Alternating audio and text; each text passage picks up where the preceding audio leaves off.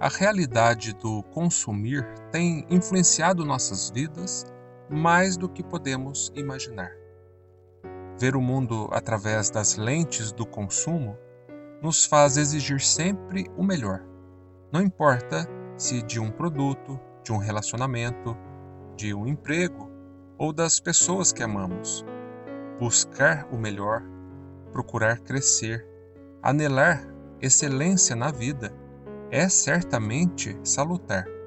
Progresso, evolução, deve ser objetivo de todos na Terra. Porém, os excessos, os desequilíbrios de tais posturas é que nos trazem grandes problemas. Exigir em demasia tanto da vida, dos outros e muitas vezes, por consequência, de nós mesmos, nos traz distúrbios de comportamento seríssimos.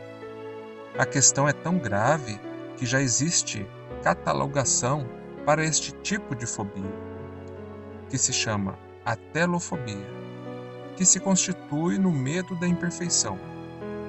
Sem falar na ansiedade crônica que hoje já faz adoecer o mundo com seus venenos potentes. Tudo parece dar a entender que se faz difícil viver numa sociedade onde o sofrimento, a tristeza, os defeitos e as fraquezas não são mais tolerados. A indústria oferece soluções para qualquer tipo de problema e para todos os tipos de bolso. São receitas de sucesso nas prateleiras das livrarias, pílulas da felicidade na farmácia da esquina, o corpo dos sonhos em troca de cheques a perder de vista. Criamos uma era da perfeição de massa, onde os defeitos são vistos como erros da natureza que podem ser corrigidos, deletados, deixados para trás o corpo parece deixar de ser determinado e passa a ser inventado. Um corpo fabricado pelas nossas escolhas, baseados nos padrões vigentes da época. Padrões, muitas vezes, altamente questionáveis. Corremos o risco de deixar de ser aquilo que somos para nos transformarmos em um corpo sem marcas, sem história, sem humores em mera imagem. Mas se não é bem essa sua situação, experimente olhar o mundo através de lentes não viciadas em padrões. Este olhar, o mundo, passa por olhar-se em primeiro lugar. Jung, psiquiatra suíço, foi muito lúcido ao dizer: quem olha para fora sonha, quem olha para dentro desperta. Este é o momento de despertar despertar para os valores mais nobres da vida e, finalmente, colocar nossa embarcação, alma, no rumo da felicidade verdadeira.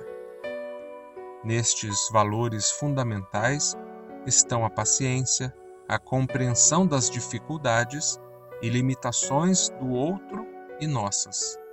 Está a compaixão virtude de vivência dinâmica, que estende a mão ao próximo para que cresça junto. Está também a resignação, virtude que aprende com a dor, retirando dela as lições preciosas que sempre traz, evitando a revolta e a negação.